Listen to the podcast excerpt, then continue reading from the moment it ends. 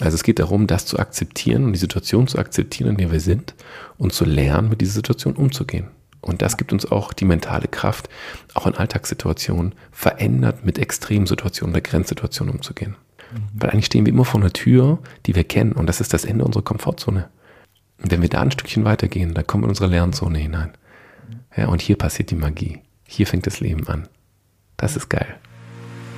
Now, der Health Podcast bei Alpha Tauern. Daniela und Bernhard Sebastian Lürzer aus Obertauern führen in ihrem neuen Gesundheitspodcast Interessenstalks mit Gästen aus Wissenschaft, Sport und Medizin.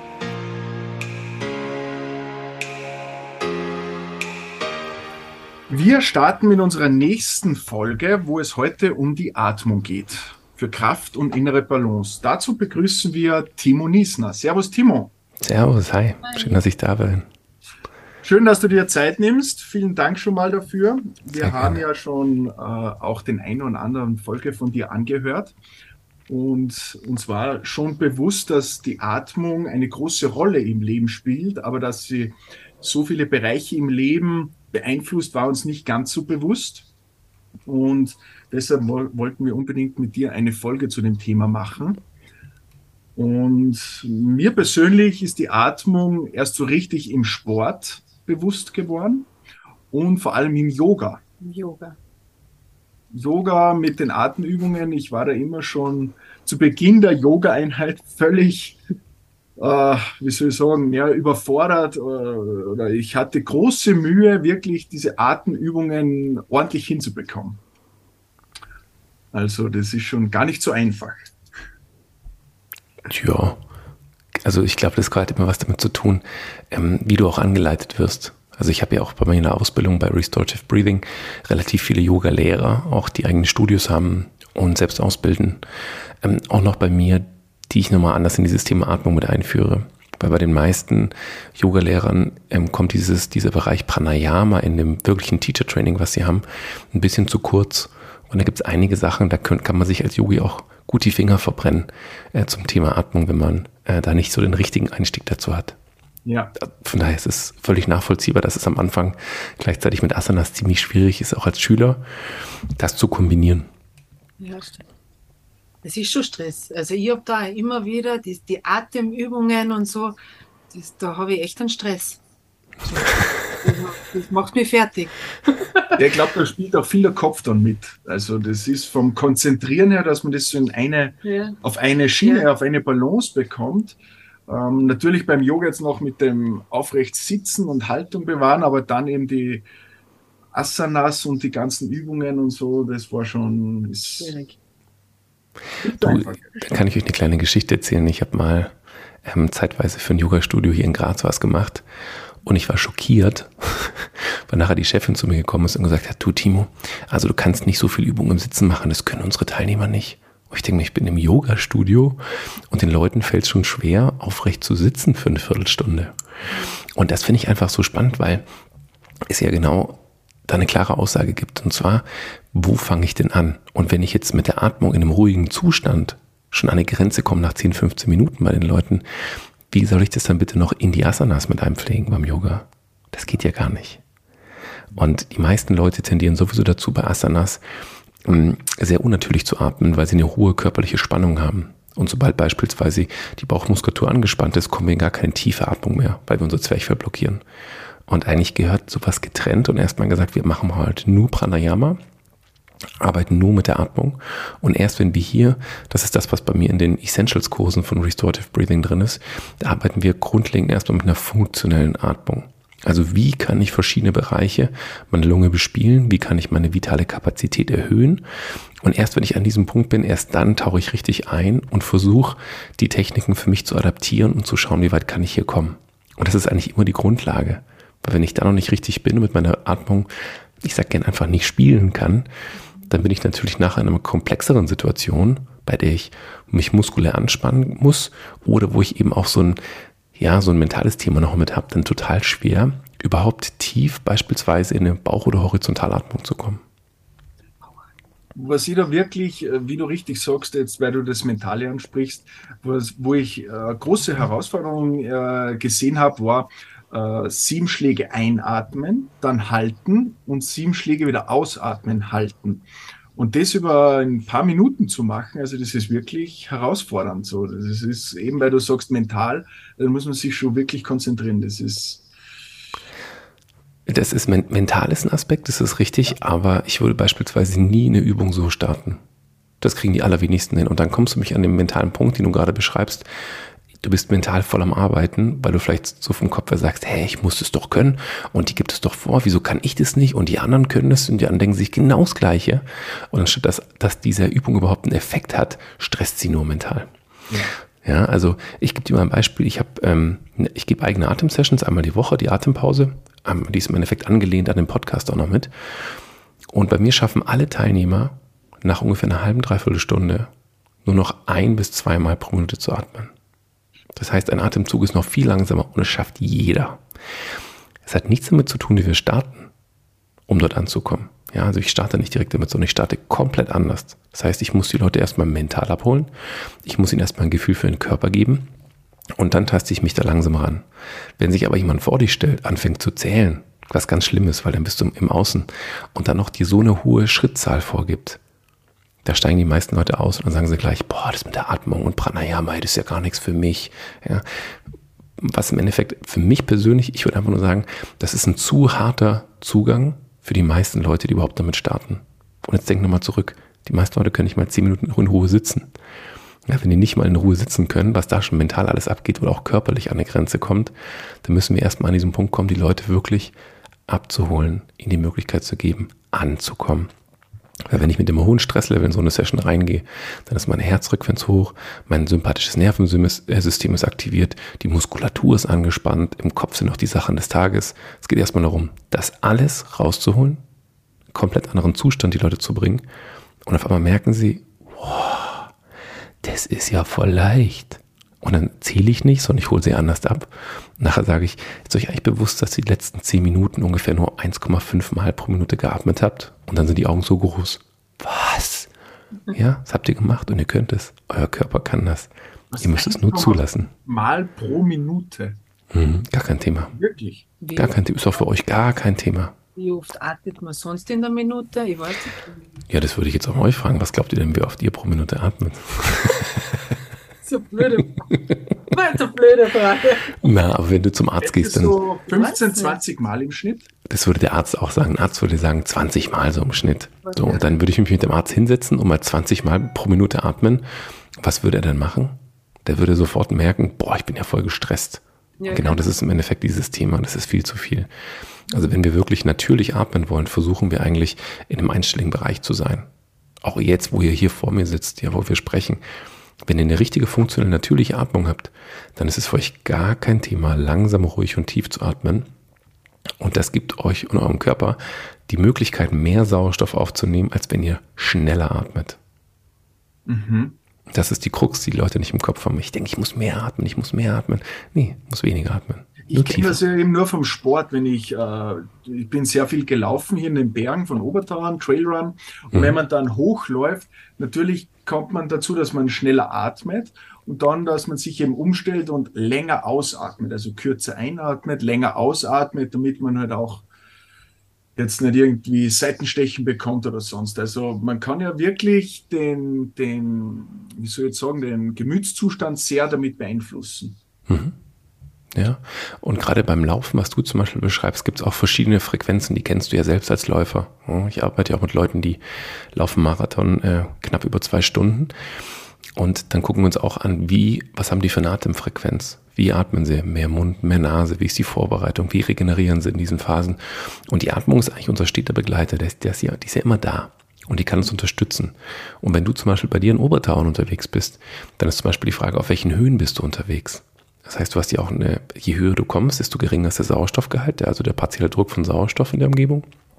Und desto weniger nimmst du im Endeffekt ja eigentlich auf. Das heißt, wie kannst du hier deine Atmung so optimieren, dass dein Körper viel Sauerstoff aufnimmt und gleichzeitig aber auch viel CO2 aufbaut? Ja, wir sprechen hier von so einem idealen. Ja, was, darf ich mhm. dich da kurz unterbrechen? Weil, Immer. Gerne. Ähm, ähm, mit der Höhe.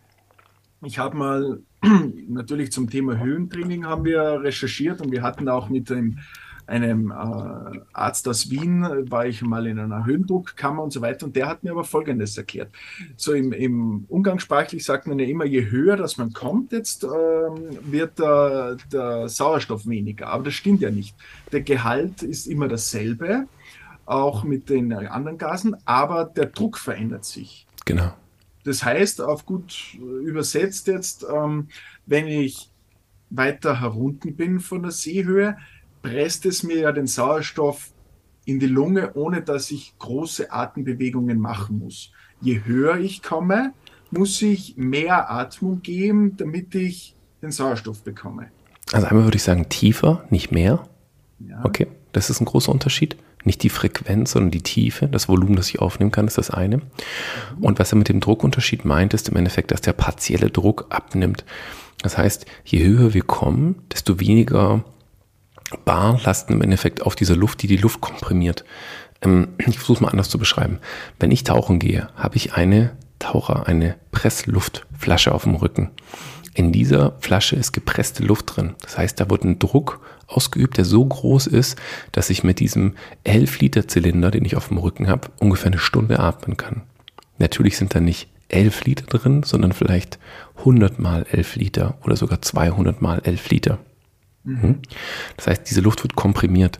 Und wenn du es jetzt vorstellst, wenn wir auf, auf, auf Meereslevel beispielsweise sind, ist der Druck viel höher, mhm. wie in so einer Flasche, als wird er komprimiert. Und wenn ich jetzt nach oben gehe und immer weiter nach oben steige, dann ist das gleiche Volumen nicht mehr in einer Flasche drin, sondern beispielsweise in zwei oder in drei oder in vier. Und somit ist es so, dass diese, dass, das, dass diese Gase mehr Raum einnehmen und eben nicht so komprimiert werden. Das heißt, mit einem Mal einatmen atme ich immer noch das gleiche Volumen an Luft ein, aber in diesem Luftvolumen sind eben, ist der prozentuale Anteil von Sauerstoff geringer. Okay. Ja. War das verständlich oder war das kompliziert? Nein, ich verstehe das schon. Okay. Wenn ich mich jetzt nämlich zurückerinnere damals, also wie mein Gehirn da schnell umgeschalten hat, das war echt der Wahnsinn. Also ich bin eben in der Druckkammer gewesen und plötzlich habe ich gemerkt, wie je höher das gegangen ist, also äh, simulierte Höhe von 5500 Höhenmetern, habe ich wirklich gemerkt, wie äh, die Blutkörperchen sich äh, im zentralen Körperbereich gesammelt haben. Meine Hände sind ganz weiß geworden und es wurde mir ein bisschen schwummelig und so. Also das war schon auch dann wirklich äh, mental eine große Herausforderung. Ich habe dann bei 5,5 oder 5,6 abgebrochen, weil es wirklich äußerst unangenehm war. Du hast halt keine Adaptation in dem Fall. Du bist halt relativ flach und gehst dann sehr stark auf Höhe. Ja. Vielleicht mal als Beispiel das zu nennen. Ich war jetzt die letzten fünf Tage im, im Hintertuxer Gletscher unterwegs und wir sind natürlich auch von, wo waren wir im Tal? Ich glaube bei 1,5 oder ein bisschen weniger, 1,3 und sind dann jeden Tag auf über 3000 Meter hoch, auf 3,3 ungefähr und sind dann ein Stückchen gelaufen und sind dann im Gletscher schwimmen gegangen. Und was natürlich an diesem Punkt war, ich habe immer geguckt, wie ist meine Sauerstoffsättigung. Und die ist zwischenzeitlich im Gletscher gesunken bis auf 80 Prozent. Was oh. natürlich sehr gering ist, weil normal haben wir zwischen 95 bis 98 in etwa. Das Spannende daran ist zu sehen, dass ich aber eine sehr hohe Herzfrequenz hatte, also von 128. Mein Ruhepuls liegt bei 50. Das heißt, ich war sehr aufgeregt. Ich rede jetzt vom mentalen Bereich. Das heißt, ich war sehr, sehr aufgeregt, weil ich jetzt in, diese, in diesem Gletscher bin und in dieses Wasser springe, was unter 0 Grad hat. Also das macht natürlich mental relativ viel. Das heißt, meine Atmung wurde relativ flach. Durch die flache Atmung hat mein Körper sich hoch aktiviert. Und weil mein Körper dieses hohe Sauerstofflevel halten möchte, versucht er natürlich über eine hohe Herz-zu-Herz-Frequenz viel Sauerstoff zu absorbieren, das in der Lunge ist, aber der Partialdruck ist zu klein. Ja. Das heißt, er versucht im Endeffekt über den Herzschlag das, das abzupuffern und abzufangen. Danach war ich im Wasser und ein anderes Nervensystem wurde dadurch aktiviert. Danach hatte ich einen Herzschlag von knapp über 70 Schlägen, aber eine Sauerstoffsättigung von 93 Prozent. Mhm. Und das ist natürlich faszinierend zu sehen, dass ich durch eine Extremsituation meinen Körper aber in Ruhemodus gebracht habe die Herzfrequenz ist runtergegangen, meine Atmung hat sich vertieft, ich habe mehr über die Nase, mehr mit dem Zwerchfell gearbeitet und dadurch hat mein Körper sich, ähm, haben sich die Gefäße geöffnet, der Körper konnte besser Sauerstoff aufnehmen. Das CO2-Level ist für mich nach oben gegangen. Somit habe ich eine andere Bindung von Sauerstoff von Hämoglobin und meine Sauerstoffsättigung ist nach oben gegangen. Was ja theoretisch vom Kopf her so, hä, ich müsste auch eine hohe Herzfrequenz haben und dann habe ich eine bessere Sättigung. Und das ist es eben nicht. Interessant. Mhm. Ja. Und wie war das, weil du jetzt sagst, Eisschwimmen im Gletscher, da bin ich ja schon fast halbgedanklich stecken geblieben. Wie war die Erfahrung? Unglaublich sein, oder? Ja, also kalt und schmerzhaft. Also für mich. also ich muss ja immer dazu sagen, wisst ihr, ich, ich bin ein richtiger Warmduscher. Ich bin gerne im Mittelmeer, ich habe gerne einen dicken Neo an, ich bin gerne in der Karibik, ich bin ja Apnoe-Taucher auch noch ein leidenschaftlicher und bin natürlich sehr gerne im Wasser, aber auch gerne im warmen Wasser. Ja. Wenn ich jetzt natürlich sage, ich gehe auf äh, fast 3300 Meter in den Gletscher und schwimme in einem Wasser, das tatsächlich Minusgrade hat, ohne dass es gefriert, hat was mit dem, mit der Zusammensetzung dieses Gletscherwasser zu tun, dieses tausende Jahre alte Gletscherwasser, das eben nicht friert, sondern bis zu minus ein Grad werden kann, ohne dass sich im Endeffekt eine Eisschicht bildet, dann ist es natürlich schon so ein mentales Spiel. Und für mich war es halt wichtig, meine Komfortzone zu verlassen und zu sagen, wenn ich außerhalb meiner Komfortzone bin, dann fange ich an zu lernen. Und wenn ich außerhalb meiner Komfortzone bin, gebe ich Kontrolle ab und fange an, die Dinge zu akzeptieren, die auf mich zukommen und versuche für mich Möglichkeiten zu finden, damit umzugehen. Und der eine Aspekt war dieser mentale, mich damit auseinanderzusetzen und der andere war, naja, was passiert denn körperlich hier wirklich? Vertraue ich auf das, was mein Lehrer mir hier sagt? Ja, der Welt Weltrekordhalter, ein Österreicher, der Josef, super cooler Typ bereite ich mich darauf vor und sage, okay, der kennt sich aus, der war schon über eine halbe Stunde in diesem Wasser in seinen Speedos. Also wenn ich jetzt eine Minute oder zwei reingehe, dann müsste ich sie auch überleben, oder? Ja, natürlich. Auch dein Körper adaptiert sich relativ schnell. Also vertraue ich. Und wenn aber dann diese krassen Schmerzen einfahren in dieser extremen Kälte, ich meine, ihr müsst euch mal vorstellen, ich gehe in die Gletscher auf über 3000 Meter und ziehe mich einfach mal aus. So, also allein dieser Gedanke ist schon so komplett absurd. Ja. ja, also wie, oder wie hat ein, ein Follower äh, auf Instagram, ich habe das dann so dokumentiert, da hat er geschrieben, also Timo, ich habe mir das angeguckt, was du da machst und es ist so absurd. Und während ich mir deine Story weiter anschaue, habe ich gedacht, es wird, kann nicht absurder werden. Aber im nächsten Bild war es noch absurder. Also Das kann man, das kann man natürlich gar nicht ähm, wirklich greifen, wenn man sich selbst erfahren hat. Aber auch hier komme ich und ich kenne das, ist eine ähnliche Situation im Apnoe-Tauchen, immer an eine, eine Grenze, wo ich sage, wenn ich jetzt hier nicht rauskomme, dann sterbe ich aber ich lerne meinen Körper zu lesen und merke, nö, ich sterbe nicht, sondern ich frage mich einfach nur, was liegt denn dahinter? Was liegt hinter dem Schmerz? Was liegt hinter dieser mentalen Grenze? Und damit zu arbeiten, sowohl physiologisch als auch mental, das liebe ich einfach. Mhm. Ich liebe es. Und natürlich gleichzeitig anzuschauen, wie reagiert mein Körper in Zahlen, wie reagiert mein Körper durch mein subjektives Empfinden und was macht das mit meiner Atmung? Weil mit jeder Emotion, mit jedem Fokus, den ich ändere, verändert sich immer meine Atmung. Die kommt immer mit. Ja. Und über die Atmung kann ich meinen mentalen Zustand direkt beeinflussen. Und das war total spannend. Ich glaube, ich würde aufhören, kurz zu atmen, wenn es da so kalt wird. Stockt man eigentlich, Stockt oder? man, oder? Genau, und das, was, was, was du gerade vorzeigst, ist im Endeffekt, ich fange an, den Körper anzuspannen. Okay, ich gehe dagegen. Ja. Ja. Und automatisch spanne ich den, die Bauchmuskulatur an, fange an, durch den Mund zu atmen, durch die Brust. Und genau das ist das Kontraproduktive. Wir brauchen genau das andere. Den Körper entspannen lassen, dieses Gefühl akzeptieren, in die Nasenatmung kommen und tief übers Zwerchfell in den Bauch, horizontal unteren Rücken hineinzuatmen. Also gerade diese, diese funktionelle Atmung ist halt unglaublich wichtig. Ist besser, wenn man durch die Nase atmet, als wie durch den Mund? Ja, deutlich besser. Deutlich besser. Genau, also wenn es nicht richtig klappt und man noch nicht richtig hinkommt, dann kann man die Situation wählen, dass man durch die Nase einatmet und durch den Mund ausatmet zum Beispiel. Ein durch die Nase, langsam durch den Mund ausatmen. Ein durch die Nase, langsam durch den Mund ausatmen. Und das aktiviert unser parasympathisches Nervensystem, unser, unser Rest-in-Digest-Modus. Und auch wenn man sich jetzt denkt, hä, was? Ich bin doch in einem hohen Aktivitätsmodus. Nee, genau der wird kontraproduktiv sein. Weil du, was willst du machen? Gegen das Wasser kämpfen und sagen, so werde jetzt 15 Grad? Nee, kannst du nicht bringen. Das geht ja nicht. Also es geht darum, das zu akzeptieren und die Situation zu akzeptieren, in der wir sind und zu lernen, mit dieser Situation umzugehen. Und das gibt uns auch die mentale Kraft, auch in Alltagssituationen verändert mit Extremsituationen oder Grenzsituationen umzugehen.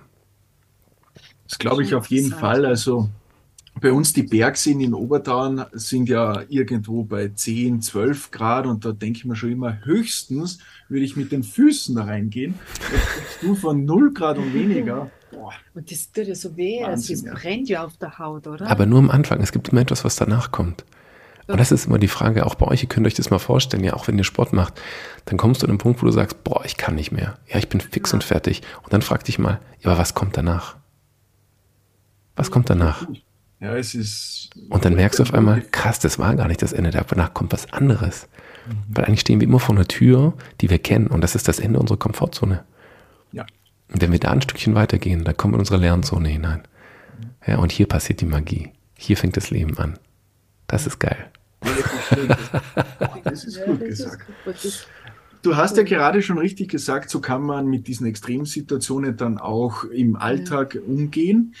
Äh, ich habe ganz was Interessantes in irgendeiner Podcast-Folge gehört. Wenn man jetzt mal sagt, man beginnt den Tag, man startet in den Tag mit einem äh, Morgenespresso oder Atemespresso, mhm. habe ich irgendwo so das Schlagwort gehört. Ah ja, sehr gut. Was, was steckt da dahinter? Also wenn man jetzt um, wirklich sagt, man wird munter, man wird wach, hat man ja eine gewisse Stresssituation beim erwachen oder munter werden? Mm, nee, würde ich gar nicht sagen, sondern also den Atemespresso mache ich meistens im unternehmerischen Kontext. Also wenn ich, ich arbeite ja viel für internationale Firmen, Geschäftsführer, Vizepräsidenten und Co. Und das Problem bei den meisten Leuten ist, die stehen auf und sind in diesem Workshop und sind sofort im Kopf bei tausend Tasks, die sie machen müssen. Ja, die sind irgendwie nicht so ganz präsent. Und da mache ich mit ihnen so 12 bis 15 Minuten eine Session und danach ist der Kopf komplett leer. Und sie sind ganz im Körper. Komplett. Und das ist das, was ich möchte. Aber sie sind ganz frisch, sie sind hell, sie sind da, sie sind wach und sind jetzt an dem Punkt, eigentlich all das aufnehmen zu können und verarbeiten zu können, was gerade jetzt wichtig ist. Nicht die E-Mails, die sie auch vier Stunden später noch beantworten können. Das, darum geht es gar nicht. Und der Grund des Ganzen ist eigentlich der, dass wir eben meistens nicht bei uns sind, sondern dass wir irgendwo anders sind. Und da zeige ich den Leuten mal, wie es auch sein kann, einen klaren Kopf zu haben. Wie es sein kann, den Körper voll zu spüren und im Innen zu sein statt im Außen. Und diese Atemespresso ist eben hochaktivierend, aber nur für einen gewissen Zeitraum. Und diese hohe Aktivierung ähm, hat den Grund, dass ich eigentlich das Gehirn ein bisschen mit, unter, mit Sauerstoff unterversorgen möchte und körperliche Empfindungen herauskitzeln möchte. Und das passiert. Und wenn das passiert, dann mache ich, habe ich eine sehr starke Aktivierung unseres sympathischen Nervensystems und danach mache ich einen ganz harten Schock und bringe sie komplett in diesen regenerativen Modus rein, aber nicht lange. Und zwar so lange, dass sie eben noch präsent sind im Körper sind, aber nicht einschlafen. Und dann lasse ich sie erst danach wieder Stück für Stück die Augen öffnen.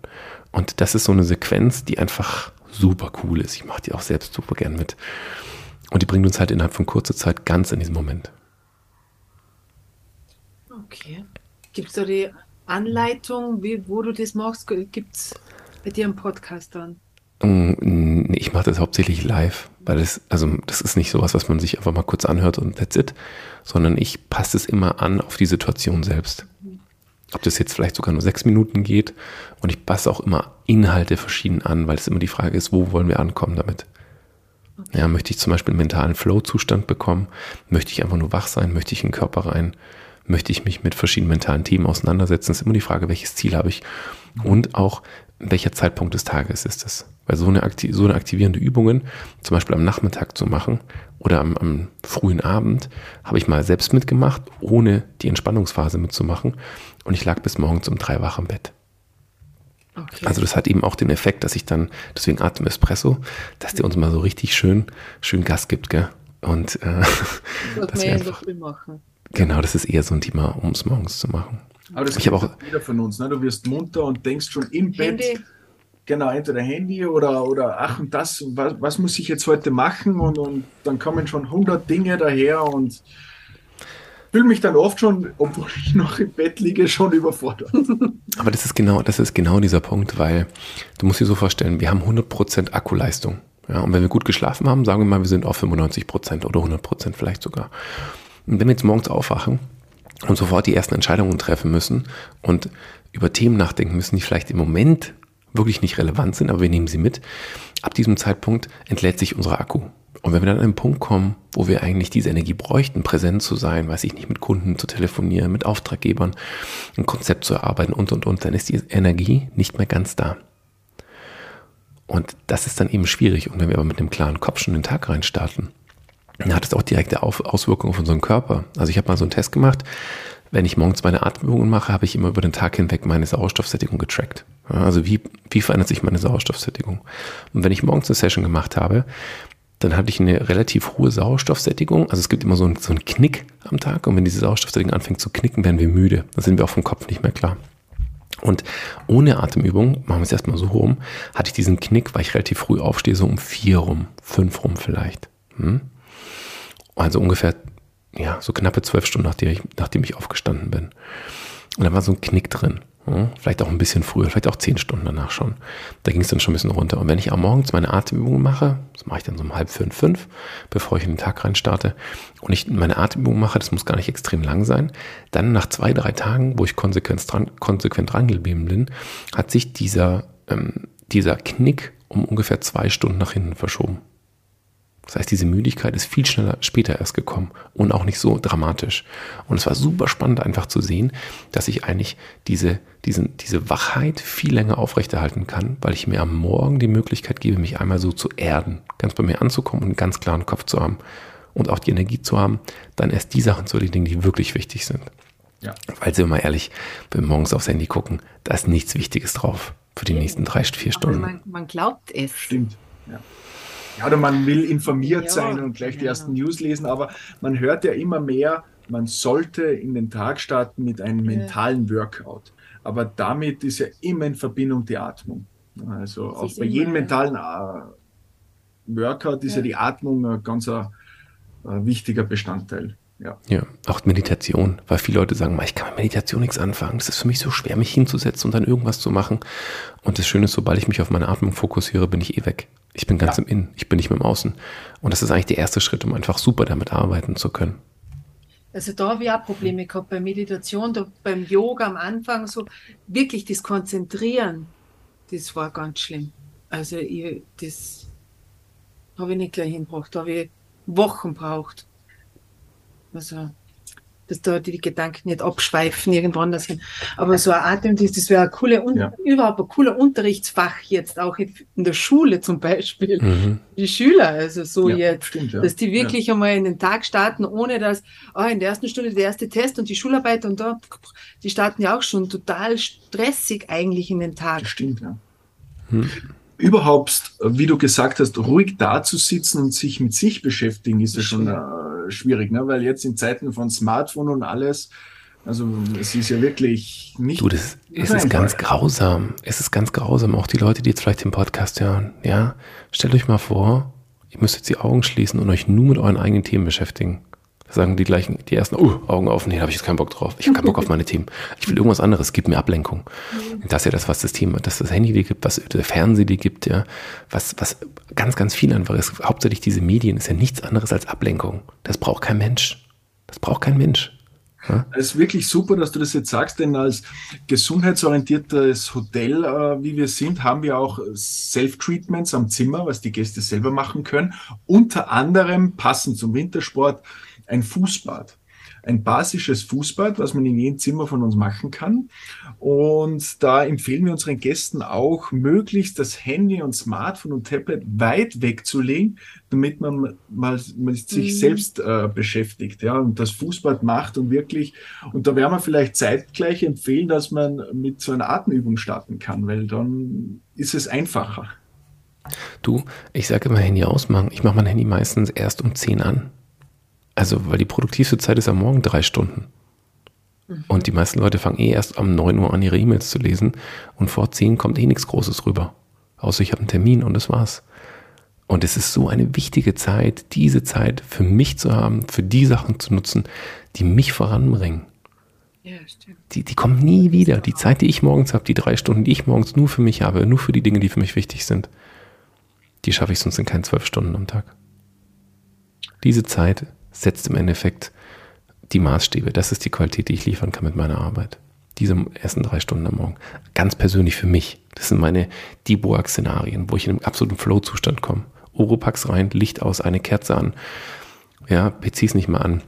Und dann erarbeite ich komplette Kurssysteme. Ich habe mal innerhalb von zwei Morgen ein, ein komplettes Kurssystem erarbeitet. Ein komplettes Skript für einen Kurs. Da arbeiten wir über zehn Stunden einen Kurs durch. Das Skript, die Grundlage habe ich an, an einem Morgen eigentlich die Struktur gemacht. Ja. ja, die Produktivität kann man auf jeden Fall äh, immens steigern damit. Und was hat man davon? Je höher die Produktivität ist, je effizienter man ist in dem Zeitraum, was hat man? Mehr Zeit für andere Dinge. Oftmals geht es wirklich darum, das stimmt. Also das, wenn man jetzt nochmal zum Thema Atmung kommt, ähm, oder zum Thema Atmung direkt zurückkommt, was empfiehlst du zum Beispiel in Stresssituationen? Egal woher die jetzt kommt, eine Stresssituation, dass man sich in dem Moment beruhigen kann. Egal, ob das jetzt ähm, eine Ansprache machen muss oder einen Vortrag halten muss oder egal welche Lebenssituation. Ich habe jetzt einen Stress, dann beginnt man ja schnell äh, atmig zu werden und und und. Wie kann man sich da am besten beruhigen? Also erstes Mal ist realisieren, dass ich in so einer Situation bin. Und zur Definition von Stress können wir mal eine hervorziehen. Und zwar, ich habe das Gefühl, an mehreren Fronten gleichzeitig kämpfen zu müssen. Ich kann mich nicht auf eine Sache konzentrieren, sondern es sind mehrere Sachen gleichzeitig. Vortrag zum Beispiel, ja, jeder redet zu mir, sagt was. Ähm, ich habe das Gefühl, ich weiß nicht mehr alles, die Leute sind schon draußen, es kommt irgendwie eine Musik, dann heißt es, du musst jetzt auch fünf Minuten später anfangen. Ja, ganz, ganz viele Sachen. Dann ruft noch die Freundin auf dem Handy an, denkst dir, hä, warum? Die weiß doch, dass ich jetzt einen, einen Talk habe, warum ruft die jetzt nochmal an? Ist irgendwas? So, jetzt auf die Bühne. Okay? Also es gibt halt mehrere Sachen, die dann irgendwie parallel laufen. Und das ist so eine Definition von Stress. Ich versuche an mehreren Fronten gleichzeitig zu kämpfen und weiß aber gar nicht, wo ich wirklich hundertprozentig jetzt ansetzen soll. Das heißt, ich kann diese hundertprozentige Aufmerksamkeit nicht auf ein Thema richten, sondern auf mehrere. Und das verunsichert mich, das zieht Energie. Und in solchen Punkten oder auch einfach, wenn ich sehr starke Emotionen habe, die ich als negativ bewerte, gibt es so ein, die, die Leute fragen immer relativ viel diese Frage. So, was ist die schnelle Pille, der Quick Fix, dass ich herauskomme aus der Situation, meine, meine Exit-Strategie. Und eine wirklich harte, aber die uns direkt an diesen Punkt bringt, ist, ich soll, ich atme aus und halte die Luft dann, solange es für mich möglich ist. Beim Ausatmen. Genau. Augen schließen, ausatmen, Luft anhalten. Bis ich das Gefühl habe, ich muss wirklich atmen, dann atme ich einmal ein, mache das gleiche nochmal. Komplett ausatmen, Luft anhalten. Bis es wirklich nicht mehr geht. Und dann mache ich es noch ein drittes Mal. Und ab diesem Zeitpunkt bin ich wieder komplett in diesem Moment und ganz bei mir. Das ist nämlich das Kontrastprogramm zu einer Hyperventilation. Genau. Und gleichzeitig bringe ich ähm, die Gase beim Körper, sage ich mal, wieder in Gleichgewicht. Mhm. So mhm. beim Ausatmen dann Luft mhm. anhalten. Ihr probiert es mal aus. Atmet mal aus und haltet die Luft ja. an. Der eine redet, der andere probiert es mal aus. Jetzt muss ich reden. Oh Gott. Du redest nicht so gern. Ich kann mir das gut vorstellen, ja. Ich habe.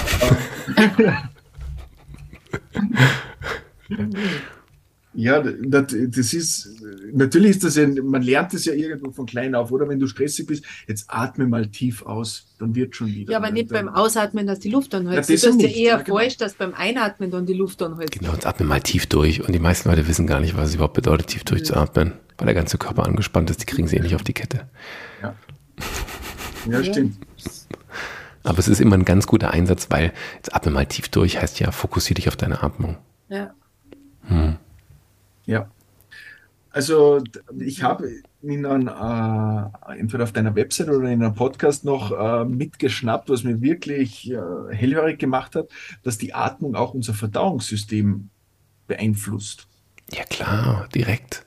Das müsst ihr euch mal anschauen. Wenn ihr mit dem Zwerchfell atmet, dann wird euer komplette inneren Organe werden massiert. Wenn ich jetzt aber die Bauchmuskulatur anspanne und mein Zwerchfell blockiert, dann passiert da unten so gut wie nichts. Mhm. Es ist die ganze Zeit in, in Bewegung. Mhm. Und vor allem dieses Verdauungssystem müsst ihr euch auch so vorstellen. Es ist immer einfach zu sagen, zwei Nervensysteme haben wir, mit denen wir arbeiten können. Und wir wollen immer eigentlich, wenn es um die Verdauung geht, in diesen regenerativen Modus reinkommen, also eine parasympathische Aktivierung haben. Und wenn wir in diesen, also die Vagusnervaktivierung haben wollen, dann wollen wir immer langsam tief atmen. Das ist unser, unser Modus, in dem wir eigentlich regenerieren, also auch unser Schlafmodus, in dem wir eigentlich sind. Und in diesem Modus ist es so, dass unsere inneren Organe viel besser durchblutet werden, dass unsere Verdauung angeregt wird. Ja, wenn ich jetzt sehr schnell atme und sehr aktiviert bin und muskulär angespannt bin, dann setzt meine Verdauung aus. Und das wissen die Leute, die selbst sagen, sie haben viel Stress. Die brauchen, also um es einfach zu sagen, da dauert es relativ lang, ähm, um das, was sie essen, dass es wieder rauskommt. Ja, also es ist eine, relativ eine ganz einfache, ganz einfache Rechnung. Je länger das dauert, desto höher ist eigentlich unser, unsere Stress, Stresssituation, in der wir sind. Und wenn es über einen längeren Zeitraum hinweg anhält, dann habe ich natürlich Verdauungsschwierigkeiten. Ich fange an extrem zuzunehmen, weil einfach der Verdauungstrakt nicht mehr, nicht mehr gut läuft. Ja. Ich hatte es tatsächlich jetzt, ich habe das komplett gespürt, als ich jetzt in, ähm, in Tux war, weil ich die ersten Nächte unglaublich schlecht geschlafen habe. Und deswegen hat meine Verdauung auch nicht gut funktioniert. Dann habe ich eine Nacht wieder richtig lang, acht, neun Stunden durchgeschlafen und auf einmal war wieder alles okay. Mhm. mhm. Und es hat einfach einen direkten Einfluss darauf. Wir können einen schlechten Schlaf nicht kompensieren. Da kannst du dir irgendwelche Energy-Drinks reinpfeifen, wie du willst, meditieren, Yoga machen, kannst alles machen, was du willst. Aber diese Aufladezeit, die wir nachts bekommen, diese regenerative Zeit, die kriegst du nicht mehr rein. Ja, das stimmt. Den ganzen Tag weg. Das zieht sich durch. Wenn wir jetzt schon morgens beim Aufwachen waren, gibt es denn, wenn ich im Bett liege und mich schwer tue beim Einschlafen, auch einen Tipp, dass ich meine Atmung so gestalte, dass ich entspannter werde und, und vielleicht sogar gleich schon besser einschlafen kann. Ja, das eine ist natürlich immer das Physiologische und das andere ist das Mentale. Also rein physiologisch, wenn du noch ein sehr hohes Stresslevel hast, dann kannst du das gleiche wieder machen. Atme aus, halt die Luft an, bis es nicht mehr geht. Mach das dreimal und dann ist automatisch dein parasympathisches Nervensystem aktiviert. Vom Kopf her denkst du dir, was zur Hölle mache ich hier? Das ist so ein Schwachsinn. Ja. Aber für den Körper ist es gerade Wellness. Und wenn du das dreimal gemacht hast, versuchst du in der Nasenatmung zu bleiben. Und hier wiederum, deswegen sage ich bei vielen Leuten, die zu mir kommen und immer äh, als Atemtrainer arbeiten wollen, zurückkommen zur funktionellen Atmung, zurückkommen in die Tiefe deiner Atmung. Das Bespielen deiner kompletten vitalen Kapazität. Die Brust ist auf Urlaub, die Schultern sinken runter, der Kiefer ist locker. Das sind ganz viele Sachen, die wir eigentlich in einer Art ähm, Bodyscan, das ist nur eine Art physische und mentale Technik, schon anwenden können, um beispielsweise von den Zehenspitzen bis hoch zu unserer Stirn uns hochzuarbeiten und zu versuchen, mit jeder Ausatmung mal ein Stückchen weiter unseres Körpers loszulassen. Wenn ich sowas für mich mache, dann bin ich spätestens bei meiner Hüfte schon eingeschlafen. Ja, und je öfter wir sowas machen als Routine, bevor wir einschlafen, ähm, wir sind Gewohnheitstiere, ja, und unser Körper reagiert dann automatisch drauf. Ja, da gibt es ja dieses, diese Tests von Maslow. Auch mit Hunden ist es bei uns genau das Gleiche. Wenn du jedes Mal, wenn du was zu essen bekommst, ähm, eine Glocke läutet, läutest, dann fängt der Speichelfluss schon an, auch wenn es noch gar nichts zu essen gibt. Das ist ein Automatismus und diese Routinen können wir eben uns positive für uns nutzen. Auch beim Einschlafen. Mhm. Diese Routine muss nichts Negatives sein. Dieses, ich gucke nochmal schnell aufs Handy, ich kann gerade nicht schlafen. Das ist genau kontraproduktiv. Die Dinger sind aus, wir machen bei uns das WLAN aus. Wir haben bei uns im Idealfall gar keine Strahlung mehr um uns herum, gar nichts. Nichts Elektrisches. Ja, das gehört nicht bei uns ins Schlafzimmer rein. Da gibt es keinen Fernseher, da gibt es keinen Laptop. Der Raum ist zum Schlafen da. Und wenn ich nicht schlafen kann, dann stehe ich auf und gehe woanders hin. Ja. Mhm. Das habe ich mir jetzt auch angefangen, dass ich das Handy rauslege aus dem Schlafzimmer. Ja, ich noch nicht. Aber ich, ich ah, ja, das ist immer so schwierig. Aber ich muss ehrlich sagen, ich bin jetzt nicht die, die was dann ähm, im Bett liegt und dann Handy schaut oder so, das mache ich nicht. Aber ich liege halt dann schon drinnen und denke mir, boah, jetzt möchte ich schon schnell einschlafen. Oder meistens schlafe ich vor dem Fernseher ein, im Wohnzimmer, gehe dann rüber mhm. ins Bett und, oh, okay. Das ja, ist gemein. Toll. Vom Fernseher im Wohnzimmer aber einschlafen ja. und am kalten Fußboden ins Bett ja. gehen und dann. Oh. Aber so hat jeder seine eigene Routine. Für mich ist es Lesen. Also ich selbst, ich habe ich hab ein Freediving-Camp im Mittelmeer und selbst da, und da schlafe ich echt verdammt wenig, zwei Wochen. Also nach den zwei Wochen bin ich fix und fertig, weil ich einfach, ich liebe es, live mit Menschen zu arbeiten. Da bin ich einfach 24-7 mit den Leuten zusammen. Das ist schon wie eine große Familie für mich. Und oftmals schlafe ich halt nur fünf oder sechs Stunden in der Nacht. Aber es ist egal, wie müde ich bin. Ich hole mir immer mein Buch nochmal raus und lese noch ein, zwei Seiten. Weil ich dann mich vom Kopf her in einen anderen Modus wechsle. Ich verarbeite nicht mehr die Sachen des Tages, sondern ich gebe mir die Möglichkeit, einen Switch zu machen. Dann lese ich auch oftmals so richtig schlechte Bücher, die mich so richtig langweilen und denke ich mir, warum lese ich wo das eigentlich? Muss, genau, wo ich gar nicht nachdenken muss und es läuft einfach ab. Hm? Und und dann schalte ich komplett ab. Das ist auch für mich so ein Urlaubsmodus. Die meisten Leute denken immer, ja, jetzt habe ich Zeit, jetzt muss ich Fachliteratur lesen oder sonst was. Und ich denke mir so, nee, ah, ich habe keinen Bock zu. Warum soll ich mir das jetzt nochmal reinballern? Ich bin in dem Modus runterzufahren. Warum soll ich dann was lesen, was mich wieder hochfährt und mich hochaktivieren lässt? Das ist komplett kontraproduktiv. Für mich persönlich. Gell? Ja, stimmt.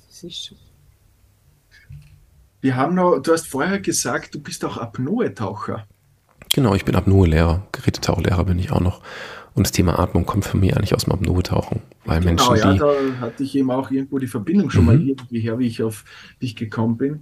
Genau. Ähm, wie genau, also ich, natürlich weiß ich, was Apnoe-Taucher sind, aber wie tief bist du schon getaucht? Tief. tief?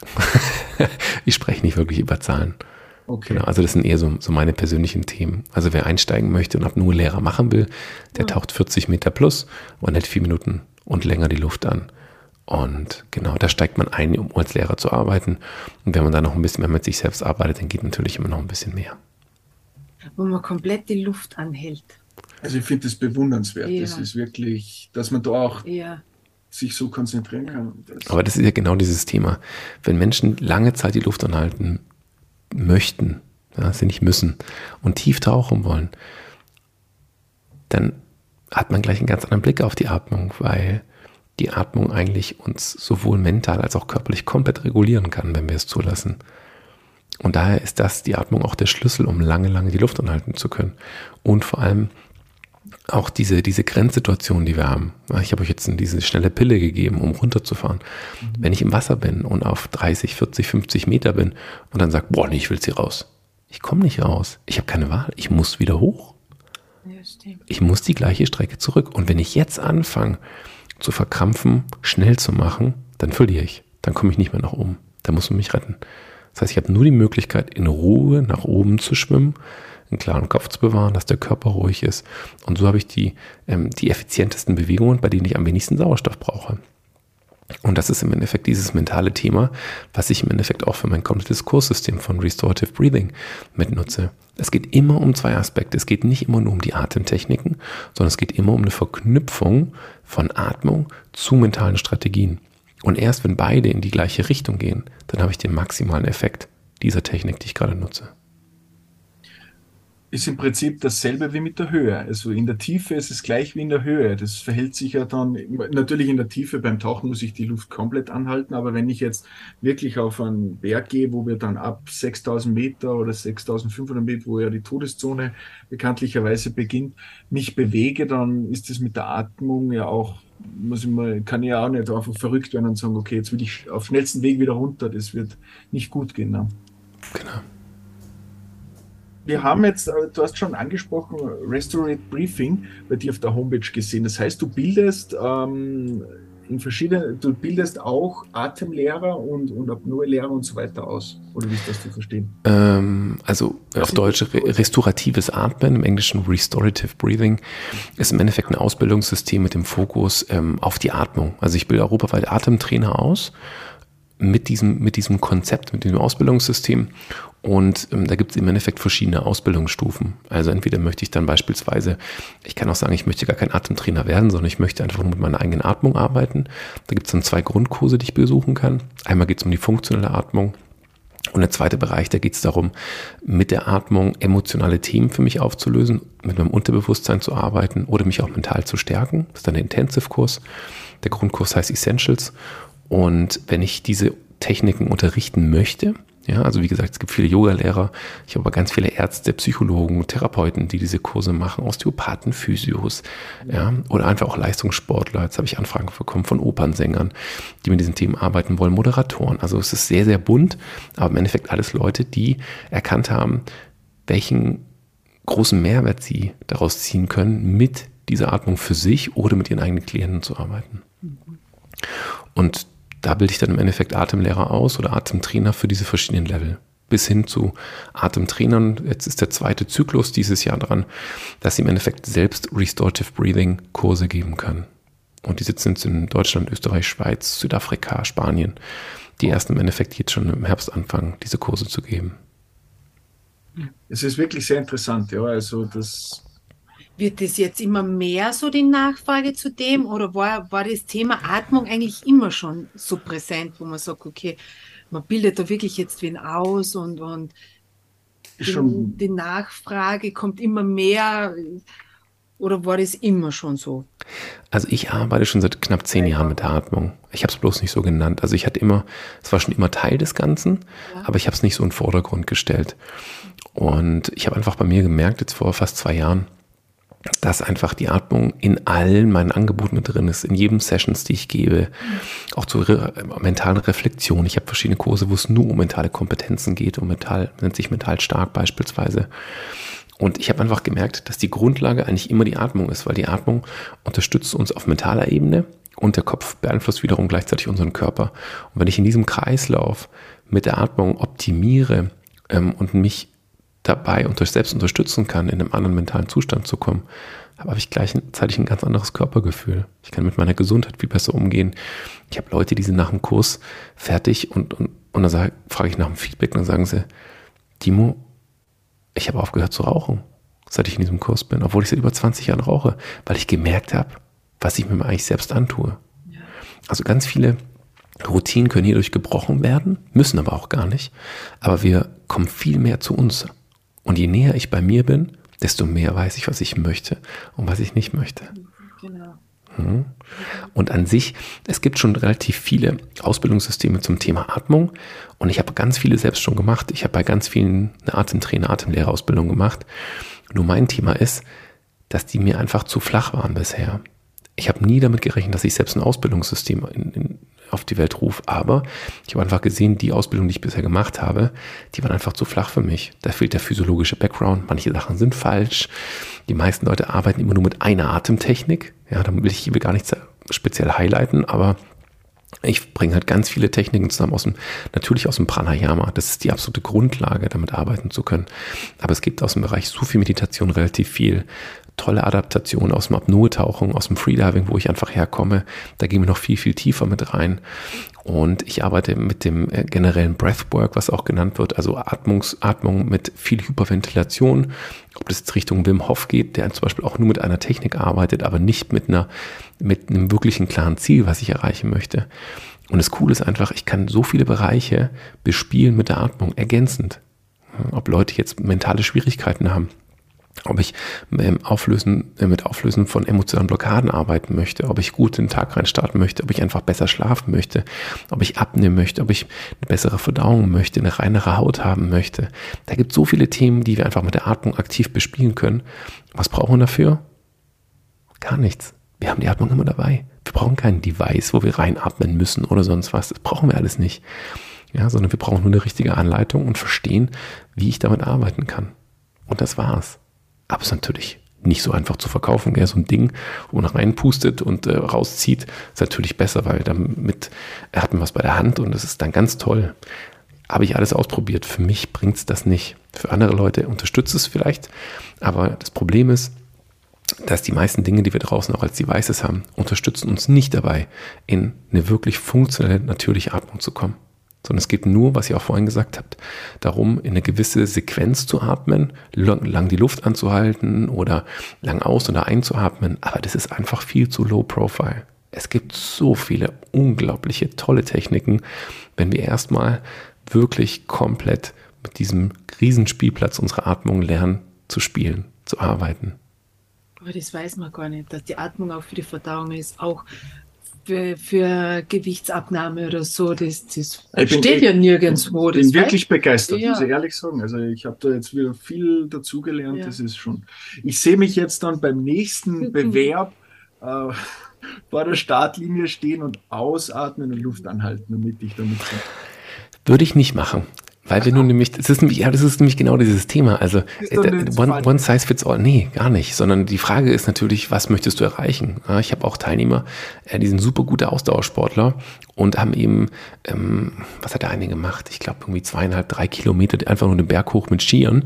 Der muss halt Vollgas geben.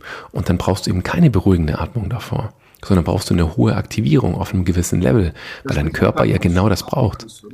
Genau, weil du eine sympathische Aktivierung haben möchtest. Du möchtest, dass dich Adrenalin unterstützt, die letzten Ressourcen aus deinem Körper rauszuholen. Wenn du jetzt aber davor anfängst, langsam zu atmen, ja, dann kannst du dich auf die Seite legen und dann kannst du dir noch einen Jagertee holen und schlafen. Aber dann hast du dein Ziel nicht erreicht. Was ist also dein, dein Profi-Tipp äh, an der Startlinie, wenn man den für, Berg hochläuft? Ja, für, für welchen Sport, für welchen Zeitraum, von was reden wir? Verstehst du, das ist genau das Thema, weil die Leute wollen immer eine Sache haben, die sie immer anwenden können. Das ist nicht so. Gibt's nicht, okay. Nein, das gibt es nicht. Es kommt darauf an, wie lange machst du was, mit welcher Intensität, mhm. ja, auf welcher Höhe. Was sind die Voraussetzungen? Ist es draußen eiskalt oder nicht? Da hat es schon was mit zu tun, atme ich durch die Nase, atme ich durch den Mund. Also wir müssen das immer alle anpassen. Und das ist das, was meine Atemtrainer können. Die können genau auf diese Fragen antworten. Und wenn Sie einen Klienten haben im Kurs, der sagt, wie kann ich da und da und da und da, dann kann er sagen, pass auf, was sind die Umgebungen? Mhm. An welchem Punkt bist du? Okay, was machst du? Und jetzt können wir ein individuelles Konzept erarbeiten für dich, wie du im Idealfall mit deiner Atmung arbeitest. Hast du Pausen dazwischen, hast du keine Pausen dazwischen und, und, und. Das ist alles wichtig. Aber sobald du einmal diesen Werkzeugkasten für dich heißt und hast und weißt, wie du damit arbeiten kannst, macht es dir so vieles einfacher. Schön. Ja. Weiß man nicht. Weiß man nicht, na, wir können es sehr gut vorstellen. Ja, das ist wirklich, ja, sehr interessant, ja, wirklich. Mhm. Timo, was möchtest du noch erreichen? Gibt es noch was, wenn du jetzt in die Zukunft blickst, wo du dir denkst, ich möchte noch, habe noch das oder das Projekt vor? Gibt es noch irgendwas? Genau. Puh, ich glaube, da kann man eine eigene Folge machen. Ich äh, habe immer was Neues. Es gibt immer genügend Projekte, ja. aber jetzt zum Thema Restorative Breathing ist es einfach für mich, ich möchte dieses Konzept so vielen Leuten einfach näher bringen und ihnen zeigen, dass es eben nicht nur eine Technik gibt oder zwei Techniken, dass es nicht nur darum geht, dass man sich ins Eiswasser schmeißt und davor irgendwie hyperventiliert. Ähm, da sind ganz viele Mythen draußen zum Thema Atmung und ich würde gerne die Leute darüber sensibilisieren, sie aufklären und sie vor allem motivieren, ihre eigene Atmung als Tool für sich zu nutzen, als Werkzeug und zu realisieren, dass sie eigentlich alles, was sie brauchen, schon in sich stecken haben. Also sie haben schon alles und dass sie einfach lernen, damit umgehen zu können mit diesem Werkzeug. Ob das jetzt die ältere Frau ist mit über 80, ähm, die wieder mehr Lebensqualität haben möchte, weil sie gerade Corona hatte oder Schwierigkeiten mit ihrer Atmung hat, oder ob das der Leistungssportler ist mit Anfang 20, der sagt, ich möchte noch zwei Prozent noch mit mehr rausholen. Ja. ja. und ich möchte mehr machen, um besser zu regenerieren.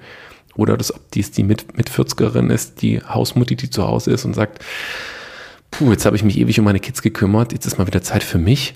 Ähm, wie kann ich selbst wieder in Form kommen und ein schönes Körpergefühl bekommen? Auch das wieder. In uns allen steckt so viel drin. Und ich möchte einfach gerne den Leuten die Möglichkeit geben, auf diese wunderschöne Ressource, die uns eigentlich tagtäglich begleitet, zurückgreifen zu können. Schön. Also ich bin überzeugt davon, dass unsere Zuhörerinnen und Zuhörer da viel mitnehmen können. Mhm. Für mich war es wirklich sehr interessant. Ich bin wahnsinnig begeistert. Also ich hoffe, wir sehen uns wieder. Es, wir könnten da jetzt noch hm, wahrscheinlich stundenlang darüber. Aber sollte ja auch, äh, ich werde das auf jeden Fall in die Shownotes vermerken, äh, dass man deinen Podcast auch sich anhört und da kann man schon wirklich auch viel, mhm. vieles raushören und, und Neues erfahren vor allem.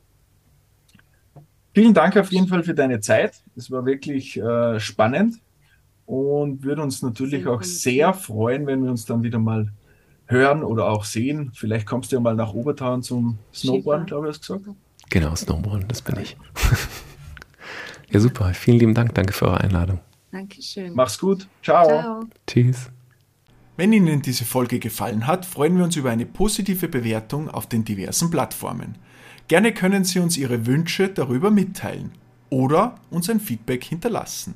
Abonnieren Sie unseren Podcast, um keine Folge mehr zu verpassen. In unserer nächsten Folge geht es wieder um die Themen aus Wissenschaft, Gesundheit, Sport, Beauty, Ernährung und Medizin. Ganz getreu dem Motto, für Gesundheit gibt es kein Patentrezept.